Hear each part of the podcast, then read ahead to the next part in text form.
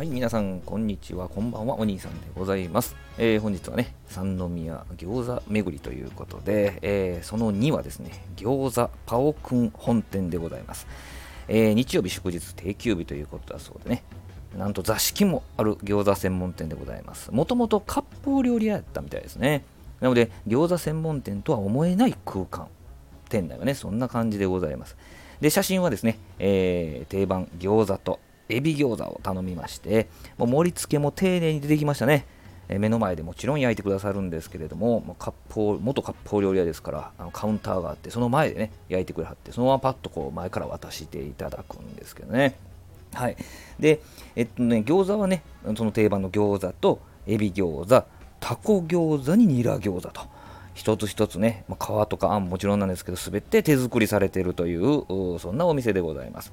店に入りましたらね、えー、お席通されてですね自家製のキムチが出てくるんですけどもね程よい辛さとコクのあるキムチでございました。であの神戸サウナスパでですねちょっとお風呂入ってきた後でしたんで、まあ、ビールを飲ませていただいてね餃子を待つわけなんでございますけどもねキムチとビールで、え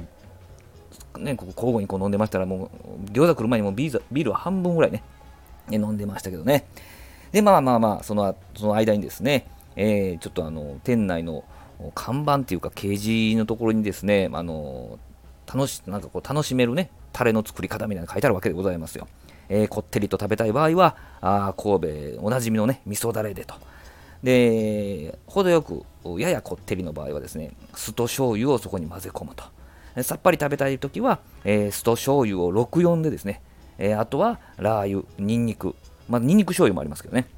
一味をお好みでというふうなことが書いてありましたんで、えー、味噌だれとね、えー、基本に忠実に64で酢醤油を作って餃子を待ってたわけでございます。えー、写真の、えー、セットが来るわけですね。餃子2人前でございます、写真はね。で、エビ餃子があって、えー、レモンと塩が添えてあるわけでございます。で、餃子はね、もちろん皮はパリッと、もう焼いた、ね、焼いてすぐですから。で、中のあんがね、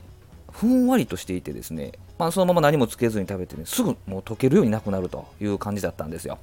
で、まあ、あの味噌だれをつけたり、えー、酢醤油をつけたりとかね、こう楽しみながら、で、ちょっと一味入れたりとかね、えー、いう風な形で楽しみながら2人前ペロッといきました。そして、えー、エビ餃子の方はですね、レモンと塩でさっぱりとね、えー、楽しむことができるんですけども、中にね、こうエビがヒュッと入ってましてですね、尻尾がこうぴょんとこう出てるわけですよね、ビジュアル的には。それを食べて、まあ、最後尻尾ね、えー、まで食べれるんですけれども、しっかりとね、あんとエビの風味をしっかりと味わえる。まあ、これね、レモンと塩ってよう考えられてますね。えー、しっかりと風味を感じることができた、えー、そんな餃子専門店でございました。はい、またね、